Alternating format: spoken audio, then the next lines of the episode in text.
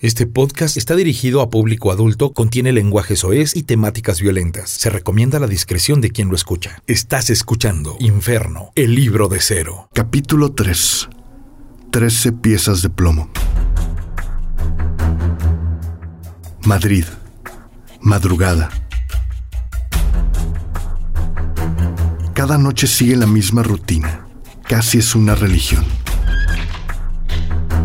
68 piezas metálicas descansan sobre la mesa como un rompecabezas letal, esperando ser completado.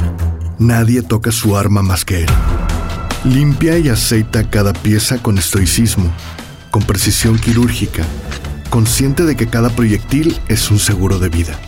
En su profesión no puede permitirse el lujo de fallar. Con el tiempo ha dejado de contar las balas. El peso del plomo en sus manos le indica cuántos cartuchos quedan en el cargador.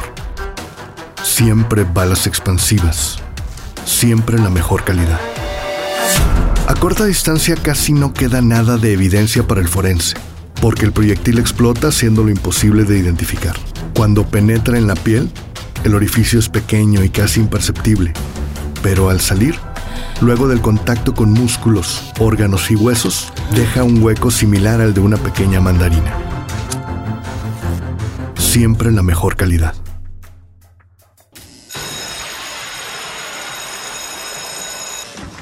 Cero no hace preguntas cuando finalmente atienden el llamado que hizo en la puerta. Solo levanta el cañón hasta la altura de la sien de la mujer que abre. Ella cae fulminada por el impacto. Fue una muerte rápida, sin dolor. Entra en la sala y cruza la mirada con un par de adictos sentados en el suelo que sostienen sus pipas de cristal. Jamás sabrán qué fue lo que los mató. Aún tiene 15 balas en el cargador. Avanza un par de pasos. De una patada derriba la puerta de la habitación provocando una explosión de astillas de madera. Detrás del sucio colchón desnudo de la cama, ocultándose, se encuentra el premio mayor. Tiene menos de 20 años. Su cuerpo ha perdido peso y masa muscular. Su piel se ha deteriorado por el sistemático consumo de estupefacientes. Está desorientado y sucio, como todo a su alrededor. Balbucea acerca de un dinero que tiene guardado, cuando Cero levanta el cañón hacia su rostro, señala entre lloriqueos una caja de cartón tirada en el suelo. El adicto suplica, derrumbándose en sus huesudas rodillas, pero este es un trabajo y nunca estuvo sujeto a una negociación. Un sonido lo pone en alerta antes de abandonar el departamento. El plomo pesa. Aún tiene 14 balas en el cargador. Una mascota, quizá un gato o un perro. Algo se mueve en la caja de cartón. El llanto del bebé lo sorprende antes de echarle un vistazo. Yace cubierto de inmundicia entre periódicos, tan intoxicado como todos en ese lugar.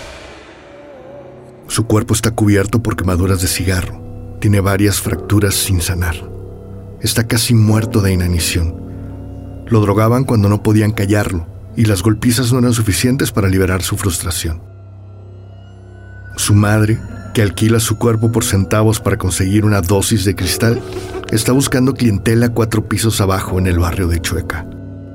Tan solo unos meses y el infierno ya era su hogar. Piensa Cero mientras se dirige hacia el elevador. El plomo pesa. Aún tiene 13 balas en el cargador.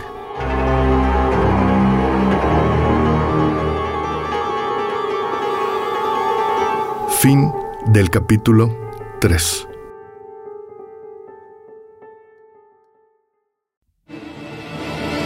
Inferno el podcast es una producción de Pedro Pablo Rodríguez, adaptado del libro Inferno, publicado en México por Texere Editores. Grabación y postproducción de audio en Grupo B15.